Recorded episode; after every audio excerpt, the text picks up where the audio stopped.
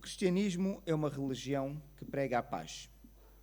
Podemos até dizer que uma das marcas do cristão é ele ser pacificador, é alguém que sempre que possível, utilizando os meios a seu dispor, ele quer que haja paz entre as pessoas. Por isso mesmo, entre as bem-aventuranças do Senhor Jesus Cristo, aquelas que nós conhecemos bem no Sermão do Monte, em Mateus 5:9, nós encontramos um versículo que diz: Bem-aventurados os pacificadores, porque serão chamados filhos de Deus. Isto significa que ser promotor da paz é uma marca daqueles que são filhos de Deus, porque os pacificadores serão chamados de filhos de Deus. Por causa disto, meus irmãos, nós temos pessoas que acreditam e defendem que o cristianismo é uma religião que traz a paz entre as pessoas. Existem até aqueles pregadores que acreditam piamente que o mundo ficará melhor consoante o Evangelho vai sendo pregado. Nós não podemos dizer que isto é um pensamento que não faz sentido. Na verdade, é um pensamento que faz sentido com a natureza do próprio Deus, porque nós sabemos que Deus quer a paz entre os homens. E os irmãos que conhecem o canto que foi feito quando o Senhor Jesus nasceu, o que é que dizia? Glória a Deus nas alturas e paz na terra entre os homens a quem Ele quer bem. E de facto, nós sabemos que Deus quer a paz entre os homens. No entanto, meus irmãos, nós pregamos este Evangelho, que é o Evangelho que está associado à paz, e muitas pessoas, às vezes, acreditamos nós, que ficam equivocadas. E elas acham que o simples facto de alguém se tornar cristão vai passar a ter uma vida de tranquilidade. Tanto que várias pessoas, e eu pessoalmente já ouvi, quando estão a pregar o Evangelho para pessoas que têm muitos problemas na vida, levam uma mensagem dizendo que vem à igreja, que vais te sentir melhor, os teus problemas vão desaparecer. Será que isto é mesmo verdade? Esta é uma questão que nós podemos colocar porque sabemos que há pessoas que vêm à igreja e os problemas não desaparecem. E nós temos aqui, na nossa igreja, na nossa comunidade, pessoas com problemas seja de natureza física ou não, e os problemas não desaparecem. Na reunião de oração que tivemos ontem, temos irmãos e irmãs que pedem orações porque têm vários problemas que os incomodam no seu dia a dia e são cristãos, e nós podemos ver pelo seu testemunho, que dão um testemunho verdadeiro de fé, mas os problemas não desaparecem. O que nós queremos hoje ver, meus irmãos, é se de facto nós, quando estamos a pregar a mensagem do Evangelho, devemos embelezá-la desta maneira e dizer que o Evangelho vem trazer paz e que vem resolver o problema do ser, do ser humano. Se nós queremos analisar isso, eu creio que devemos ir à fonte. Não devemos ouvir aquelas que são ideias de várias pessoas, nós vamos ouvir aquelas que são as palavras do próprio Senhor Jesus Cristo sobre o que ele diz sobre ele próprio e sobre aquilo que ele vem fazer e se de facto aquilo que ele vem fazer vai promover a paz ou vai promover o conflito. Então vamos ler duas passagens, elas são paralelas, são ensinos do Senhor Jesus Cristo em situações distintas. Não estamos a falar de um texto que foi escrito por um autor e por outro autor, mas que se referem ao mesmo evento, não. Estamos a falar de momentos diferentes em que os autores escreveram. Então vamos começar por ler a passagem que está no Evangelho de Lucas, no capítulo 12. Nós vamos ler do versículo 49 até o 53. Evangelho de Lucas, no capítulo 12, versículos 49 até o versículo 53. E a palavra do Senhor diz o seguinte: Eu vim para lançar fogo sobre a terra, e bem quisera que já estivesse a arder. Tenho, porém, um batismo com o qual hei de ser batizado, e quanto me angustio até que o mesmo se realize. Supondes que vim para, para dar paz à terra? Não, eu vos afirmo, antes divisão. Porque daqui em diante estarão cinco divididos numa casa três contra dois e dois contra três. Estarão divididos pai contra filho, filho contra pai, mãe contra filha, filha contra mãe, sogra contra nora e nora contra sogra. E temos aqui as palavras do próprio Senhor Jesus Cristo. E vamos ler uma passagem paralela, como eu disse, que está no Evangelho de Mateus, no capítulo 10, dos versículos 34 até o versículo 39. o Evangelho de Mateus, capítulo 10, versículos 34 a 39. E a palavra do Senhor diz o seguinte: Não penseis que vim trazer paz à terra. Não vim trazer paz, mas espada. Pois vim causar divisão entre o homem e seu pai, entre a filha e sua mãe, e entre a nora e sua sogra. Assim, os, os inimigos do homem serão os da sua própria casa. Quem ama seu pai ou sua mãe mais do que a mim não é digno de mim. Quem ama seu filho ou sua filha mais do que a mim não é digno de mim. E quem não toma a sua cruz e vem após mim não é digno de mim. Quem acha a sua vida, perdê-la. Quem, todavia, perder a sua vida, por minha causa, achá-la. Temos aqui duas passagens paralelas em que o Senhor Jesus Cristo repete o mesmo ensino.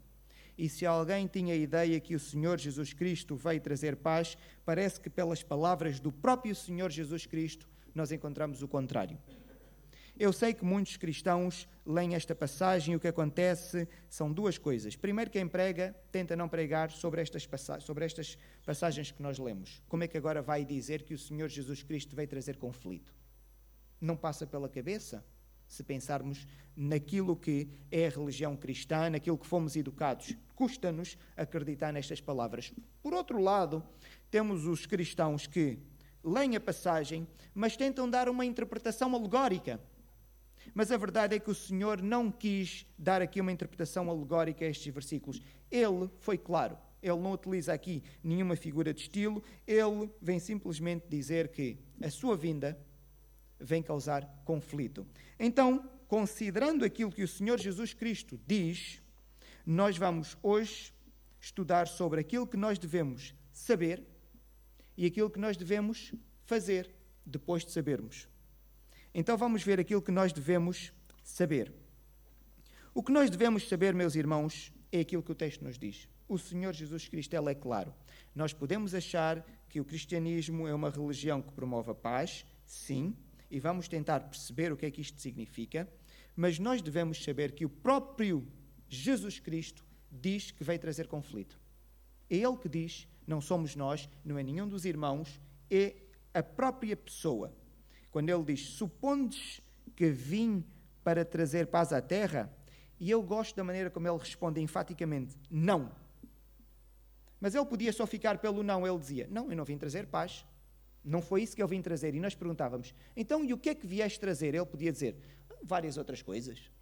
E ficávamos aqui no abstrato. Mas ele complementa a resposta. Ele diz: não, eu vos afirmo. Antes, divisão. O que ele está a dizer? Não, não vim trazer paz. E ele diz o que ele vem trazer.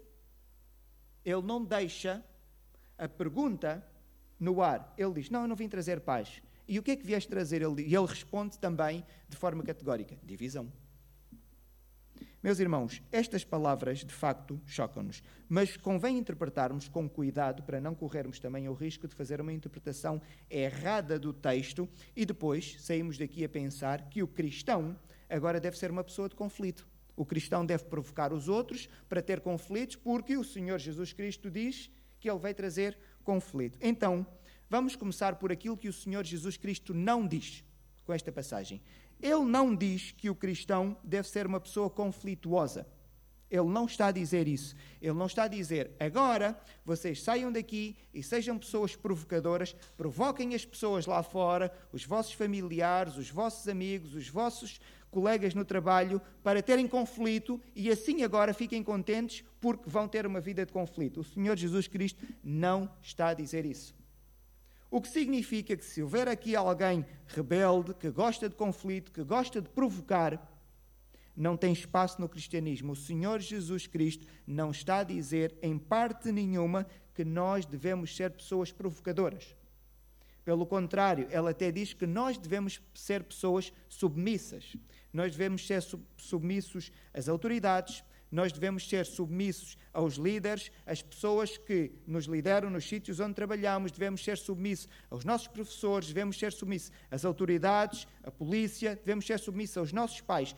Pelo contrário, nós não devemos ser pessoas de conflito, devemos ser pessoas submissas e que respeitamos toda a autoridade. Por isso, o Senhor Jesus Cristo não está a abrir aqui espaço para o cristão ser rebelde. E nós sabemos que existem pessoas rebeldes e que gostam do conflito e que provocam o conflito. Não é isto que o Senhor está aqui a dizer. Ele quis dizer, sim, que o cristão irá ter conflitos por causa dele.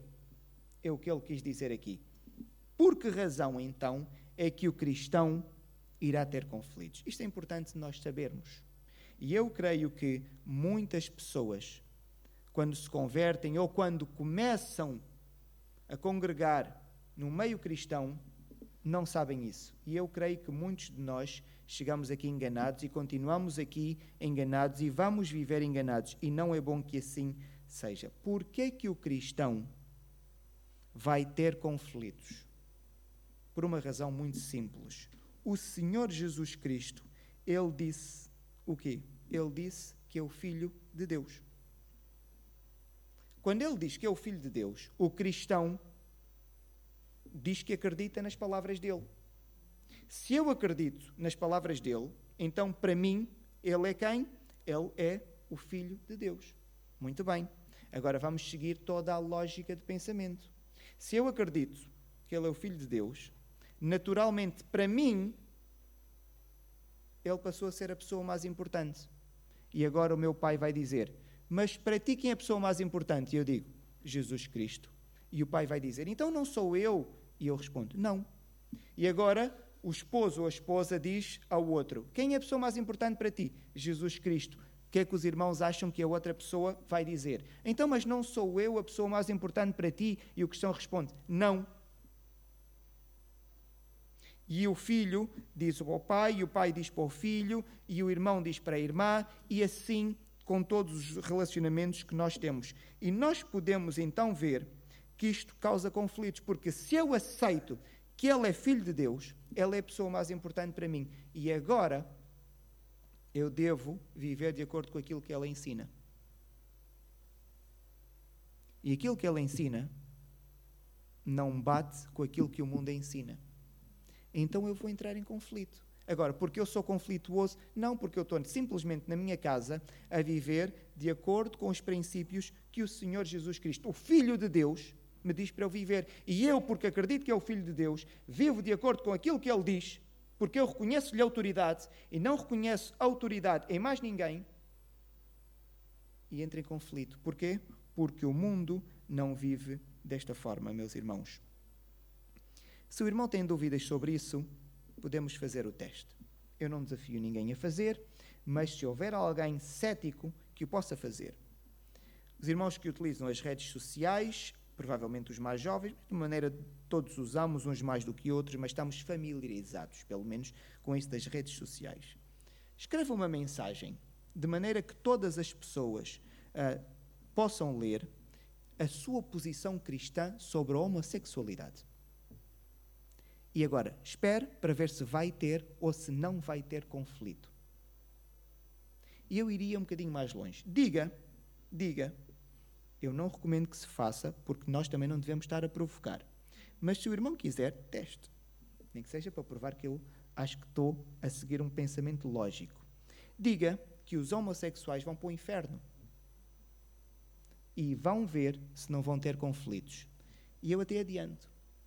Provavelmente eu já vou ter conflitos com pessoas aqui que já estão a pensar como argumentar que não é bem assim como eu estou a dizer e provavelmente no final do culto vão querer dar uma palavrinha para dizer: o inferno, não, também está a exagerar.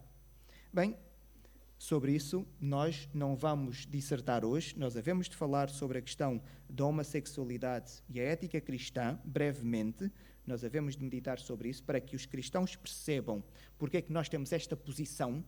Não é uma posição porque se odeia alguém, nós não temos nada contra as pessoas. Não, nós temos é algo contra o pecado não é contra as pessoas. 1 Coríntios, no versículo 6, no capítulo 6, versículos 9 e 10, diz o seguinte: 1 Coríntios, capítulo 6, versículos 9 e 10, diz o seguinte: Ou não sabeis que os injustos não herdarão o reino de Deus? Não vos enganeis, nem impuros, nem idólatras, nem adúlteros, nem infeminados, nem sodomitas. E temos aqui a prática homossexual na sua forma ativa e na sua forma passiva. nem ladrões, nem avarentos, nem bêbados, nem maldizentes, nem roubadores herdarão o reino de Deus. Não sou eu que digo isto, é a palavra do Senhor. Então agora o irmão escreva isto numa rede social ou numa conversa que está a ter. Vai ver se vai ter ou não vai ter conflito. O próprio Papa, para evitar o conflito, não diz estas palavras. Porque ele sabe, se disser as palavras do Senhor Jesus Cristo, neste mundo vai ter conflito. E ele foge dizer estas palavras. E embeleza a maneira como se olha para esta orientação sexual. Porquê? Porque ele sabe que vai ter conflito. Então ele foge. Se o irmão for de uma família muçulmana, diga que se converteu o Evangelho do Senhor Jesus Cristo. Vai ou não vai ter conflito? Se for de uma família católica praticante, diga que desde o momento em que reconhece a mensagem do Evangelho, qualquer representação, seja da Virgem Maria, seja de qualquer santo, não passa de um bocado de metal, de pau, de porcelana ou de barro. Espere para ver se vai ou não vai ter conflito. Vai ter, naturalmente, conflito. E até direi mais: partilhe com o seu amigo numa conversa que for oportuna e diga que defende que se deve dar o dízimo, para ver se não vai ser ridicularizado, não vai ser motivo de chacota. As pessoas vão olhar para si e vão achá-lo alguém que não sabe o que faz, vão achá-lo um fanático, em vez de acharem um seguidor do Senhor Jesus Cristo. Então fica claro, meus irmãos, que nós sermos cristãos, seguirmos os mandamentos do Senhor Jesus Cristo, nós vamos ter conflitos, as pessoas vão entrar em conflito conosco porque elas não vão aceitar o nosso estilo de vida. E eu direi mais ainda: o Senhor Jesus Cristo assume categoricamente que Ele é o único caminho para o ser humano ser feliz. Como é que agora nós vamos, numa conversa, ainda que seja amigável, dizer a um ateu isso? Dizer: olha, tu nunca vais atingir a felicidade. Porque, de acordo com a minha crença, que eu acredito que o Senhor Jesus Cristo é o Filho de Deus, ele diz que a felicidade só se atinge quando se acredita nele. Como é que você acha que o seu amigo vai reagir? Porque o mundo ensina que a felicidade está dentro de nós. E nós próprios, sozinhos, amando-nos a nós próprios, vamos ser, conseguimos atingir a felicidade. E quantas músicas falam sobre o alto amor? A Bíblia não ensina isso. Então, se o irmão disser, eu não tenho dúvidas, se tiver a viver de acordo com os princípios bíblicos e falar com alguém de viva voz sobre os princípios bíblicos, naturalmente o conflito chegará até si. O que me surpreende é ver igrejas que ensinam o oposto daquilo que o Senhor Jesus Cristo disse. É importante nós sabermos o quê? Que ser cristão está associado a ter conflitos. E foi isto que o Senhor Jesus Cristo disse. Porque ele disse: vocês vão ter conflitos por minha causa. Por isso é que nós não devemos ser conflituosos. O conflito não é porque vocês são rebeldes, vocês vão ser pessoas que vão sofrer conflitos simplesmente porque acreditam em mim e vivem de acordo com os meus mandamentos. Por isso é importante que nós saibamos isso. Não há possibilidade de ser cristão e não ter conflitos. Ou então estamos a dizer que o Senhor Jesus Cristo foi mentiroso a dizer isso para aquelas pessoas que estão agora a tentar ver e arranjar uma maneira de encontrar uma explicação possível, dizer, bem, mas até de certa maneira é possível nós termos uma vida sem conflitos. Se é possível, se passa isto pela sua cabeça, temos que concluir que o Senhor Jesus Cristo, nesta frase, mentiu. Mas nós não podemos concluir isto quando assumimos que Ele é o Filho de Deus e que Ele não mente. Então, naturalmente, a vida vai nos trazer conflitos, simplesmente porque nós estamos a viver de acordo com os mandamentos do Senhor Jesus Cristo. Sabendo isso, meus irmãos, vamos para aquilo que nós devemos fazer. São os dois pontos que nós temos para hoje. Eu acho que o Evangelho não devia ser pregado como é pregado na maior parte das vezes. Eu já partilhei com os irmãos a minha visão como o Evangelho deve ser pregado. O Evangelho deve ser pregado de uma forma calculista Esta é a minha visão. Eu prego o Evangelho e depois a pessoa, antes de tomar uma decisão, disse: Espera, faz primeiro as contas, se de facto queres isto ou não. É muito fácil nós pregarmos uma mensagem parcial e as pessoas aceitarem. Mas o que nós encontramos é que, de facto, há muita gente que aceita, mas na verdade nós, pela prática da sua vida, vemos que não aceitaram. Porque estas pessoas não fizeram bem as contas. E o Evangelho deve ser pregado e deve ser dito às pessoas: façam bem as contas antes de assumirem uma posição, meus irmãos. E é importante que isto seja feito. Porquê? Toda a gente neste mundo vai ter de tomar uma posição sobre quem é o Senhor Jesus Cristo. É inevitável. Podem dizer que não, mas todos nós e todas as pessoas neste mundo têm que tomar uma posição em algum momento da sua vida sobre quem é Jesus Cristo. A razão é simples. Tem a ver com a afirmação que ele fez. Ele disse assim: Eu sou o Filho de Deus. A felicidade só se alcança através de mim. Então há duas posições possíveis. Não há meio termo. Ou acreditamos ou não acreditamos. Se for verdade para quem acredita que é verdade o que ele diz, se ele diz que é o Filho de Deus, quem acredita então deve viver de acordo com aquilo que ele ensina. Quem não acredita, vive como quer. Vive como quer. Nós, para esses, não temos muito a dizer, porque eles simplesmente não acreditam, tomaram uma decisão e vivem de acordo com aquilo que eles acreditam. Que nós podemos não saber o que é, mas é de acordo com a crença deles. Nós sobre isso não temos nada a dizer. E nós vamos respeitar a forma como eles vivem. Mas nós, sim, temos a dizer alguma coisa para aqueles que dizem que acreditam que Ele é o Filho de Deus. Não é? Para estes, nós temos alguma coisa a dizer. Porquê? Porque desde o momento em que nós dizemos que acreditamos que Ele é o Filho de Deus, isso deixa-nos numa situação muito difícil. Nós não podemos dizer que acreditamos que Ele é o Filho de Deus e depois dizemos que não queremos viver de acordo com os mandamentos dele.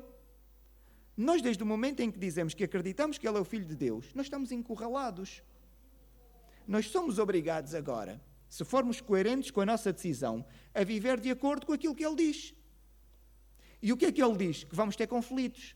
E agora o irmão quer dizer que acredita que ele é o filho de Deus, sabendo que vai ter uma vida de conflitos, o conforto não vai existir.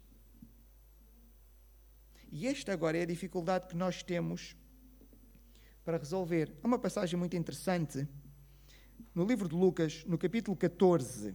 Livro de Lucas, no capítulo 14, a partir do versículo 25. No livro de Lucas, no capítulo 14, a partir do versículo 25, para aqueles irmãos que abrirem, podem acompanhar. O texto diz assim: Grandes multidões o acompanhavam e ele, voltando-se, lhes disse: Estamos no 25, Lucas 14, 25. Vamos lendo alguns versículos. Vamos entrar para o 26. Se alguém vem a mim e não aborrece a seu pai e mãe, e mulher e filhos, irmãos e irmãs, e ainda a sua própria vida, não pode ser meu discípulo o Senhor Jesus Cristo já está a dizer: se vocês acreditam que eu sou Filho de Deus, vocês devem me colocar em primeiro lugar. E agora alguém pergunta: e o meu pai e a minha mãe? Nunca podem ocupar o meu lugar, eu sou o primeiro. E o meu filho que eu tanto amo? Não pode ser o primeiro. O primeiro sou eu. Jesus está a dizer: se acreditas e me queres seguir, esta é a posição. Podes não me seguir, não és obrigado, mas se me queres seguir, esta é a posição, esta é a condição. 27. E qualquer que não tomar a sua cruz e vier após mim, não pode ser meu discípulo. E agora começamos no 28, em que o Senhor Jesus Cristo utiliza uma ilustração, que é aquela expressão que eu disse no início: temos de fazer as contas. No 28 diz assim: Qual de vós, pretendendo construir uma torre, não se assenta primeiro para calcular a despesa e verificar se tem os meios para concluir, para não suceder que, tendo lançado os alicerces, e não a podendo acabar, todos os que virem zombem dele, dizendo: Este homem começou a construir e não pode acabar. O que o Senhor Jesus Cristo está a dizer é: se vocês querem ser meus discípulos, façam as contas. Não sejam como alguém que começa a fazer uma, uma torre, mas não faz as contas. Não sabe se tem dinheiro suficiente para acabar a torre. Já viram agora como é que seria? Começa a fazer a torre e depois apercebe-se a meio, mas eu não tenho dinheiro suficiente. Isto é alguém que diz que quer ser cristão, começa a vida cristã e assim, quando começa a ter conflitos, diz: Eu não quero isto. E desiste a meio. E eu que o Senhor Jesus Cristo está a dizer: se alguém quer vir após mim, faça as contas. Não vai ser fácil. Eu não quero enganar ninguém. Isto vai ser duro. Isto vai ser duro. E ele próprio diz: o discípulo não é mais do que o mestre. Se a mim me mataram, vocês estão à espera do quê? Que sejam mais brandos convosco? E é o que o Senhor Jesus Cristo aqui está a dizer. Então, antes de nós tomarmos uma decisão, e eu agora diria, para aqueles que acham que já tomaram uma decisão também, para não excluir ninguém que me esteja a ouvir neste momento, todos nós que aqui estamos, que estamos a ouvir, que já tomaram ou não tomaram uma decisão, a recomendação é que analise bem se já tomou uma decisão, se a sua decisão de facto não foi como este homem que decidiu construir a torre. Ou se não tomou uma decisão, nós não queremos enganar e dizer que vai ser fácil. Não vai, não vai ser fácil. Não vai ser fácil, meus irmãos. A vida vai ser dura, a vida cristã. E o mundo como está a desenvolver-se vai ser cada vez pior. Cada vez que o irmão defender os princípios, os mandamentos cristãos, mais vai ser discriminado. Mais vai ser discriminado. Mateus 5, 11 e 12, o Senhor Jesus Cristo deixa isto claro para ninguém sair equivocado daqui. Mateus 5, 11 e 12 diz assim: Bem-aventurados sois quando, por minha causa, vos injuriarem e vos perseguirem, e, mentindo, disserem todo mal contra vós. O Senhor Jesus Cristo está a dizer: quando, por minha causa, por causa do Senhor Jesus Cristo, não é por causa da nossa rebeldia ou da nossa falta de educação, quando, por causa do nome do Senhor Jesus Cristo, nós fomos injuriados, perseguimos, perseguidos, vão mentir, dizendo coisas falsas contra nós. Versículo 12: Regozijai-vos e exultai, porque é grande o vosso galardão nos céus, pois assim perseguiram aos profetas que viveram antes de vós. Esta passagem aqui é esclarecedora. Os profetas passaram por isso, porquê? Porque levavam o recado do próprio Deus. E o recado do próprio Deus entrava em conflito com aquilo que era o ensino popular tradicional. Então, naturalmente, o que é que fizeram os profetas? Mataram. O que é que o rei Acabe queria fazer com Elias? Matá-lo. E sempre foi assim. Aparecia um profeta, levava a mensagem de Deus. O que é que queriam fazer? Matar o profeta. E nós estamos à espera que conosco vai ser diferente. E nós queremos pregar este Evangelho. Este Evangelho é falso. Não é o Evangelho que o Senhor Jesus Cristo nos apresenta. Então, meus irmãos, se já tomou uma decisão, reflita se fez as contas primeiro. Pode ser o homem que começou a construir a torre. Se não tomou a decisão, não a tome. Faça as contas primeiro. A sua vida não vai ser fácil. Ou vai ser um falso cristão que vai viver dizendo que é cristão, mas seguindo os princípios do mundo e infelizmente a maior parte de nós vive desta forma. E a Bíblia também diz: quantas ilustrações não conta o Senhor Jesus Cristo de pessoas que estão na porta do céu a bater e dizer: então, mas nós não entramos, nós pensávamos que também iríamos entrar. Que pessoas são estas? Não são os ateus. Estas pessoas são aquelas que acham que são cristãos e não são dizem que são cristãs, mas querem ter uma vida tranquila. Não há compatibilidade entre o cristianismo e uma vida desafogada, tranquila. É impossível, porque nós vivemos de acordo com outras regras. Importa realçar aqui: nós, se formos injuriados, maltratados, porque somos mal educados, isto não tem nada a ver com esta mensagem. Estamos a pagar por sermos rebeldes. O que o Senhor Jesus Cristo nos está a dizer e está a prometer galardão é quando nisso nos acontece, porque nós vivemos de acordo com os seus mandamentos. Resumindo, meus irmãos, de forma clara, o cristão vai ter conflitos. E a maneira como o Senhor Jesus descreve os conflitos vão ser dentro da sua própria casa também. Não quer dizer que é obrigatório, todos os pais vão discutir com todos os filhos, não, mas ele vai encontrar conflitos entre as pessoas mais próximas dele. Não é a pessoa de longe, ele vai entrar em conflito com as pessoas mais próximas dele. Experimente partilhar a sua posição cristã sobre várias coisas da ética mundana e vai ver o que é que lhe vai acontecer. Experimente colocar certos comentários nas redes sociais e depois vai ver se não quer fechar a sua conta. Porquê? Os conflitos vêm ter consigo desde o momento em que defende a ética cristã. É inevitável, meus irmãos. Quem tem vivido uma vida como cristã, tranquila, não sentiu o conflito e acha que é possível, reflita sobre a sua espiritualidade. Porque o Senhor Jesus Cristo diz que Ele vai trazer conflito. Como é que eu posso não ter conflito? Estará o, o Senhor Jesus Cristo enganado? Mentiu-nos? Nós não acreditamos que ele tenha mentido. E ele foi categórico naquilo que disse. O que naturalmente significa, então, é que o cristão vai ter conflito obrigatoriamente. Porque a ética cristã colide com a ética do mundo. E o terceiro, meus irmãos, ponto deste resumo é: faça as contas. Não assuma uma posição na ignorância ou num pensamento idílico que o cristianismo é uma, é uma religião de felicidade e quem entra para este grupo vai encontrar finalmente a paz, a tranquilidade e a felicidade que tanto desejava. Se assim for, os discípulos do Senhor Jesus Cristo provavelmente teriam continuado como pescadores. Vejam o que é que diz a história. Parece que só um viveu muitos anos, que foi João. E nós dizemos: abençoado foi João. Não, ele viveu desterrado. Ele, na sua velhice, vivia numa ilha, como se estivesse numa prisão. O apóstolo Paulo, vejam como é que ele viveu. Morreu sem glória, sem honra.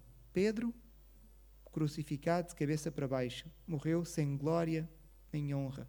Estevão, apedrejado, sem glória nem honra, porque eles pregavam a mensagem do Evangelho e o mundo olhava e entrava em conflito. Não sejamos ingênuos a pensar que conosco vai ser diferente. Nós somos mais espertos do que eles. Eles não souberam comunicar o Evangelho. Não.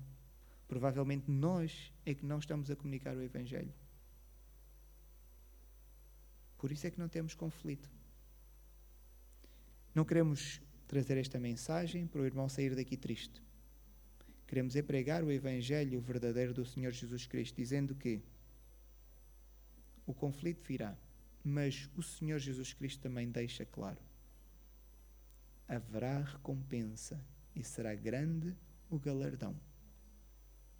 Queremos nós ter aqui 70, 80, 90 anos de vida boa e uma eternidade má, ou queremos nós aqui enquanto estivermos, vivermos, passarmos pelo conflito. Há alguns casos vamos sofrer, mas depois temos uma eternidade com galardão e na presença do Senhor Jesus Cristo. A questão é: o que é que o irmão quer? O que é que o amigo, o que é que a pessoa que nos está a ouvir quer para si? Faça as contas. Que o Senhor nos possa abençoar a todos.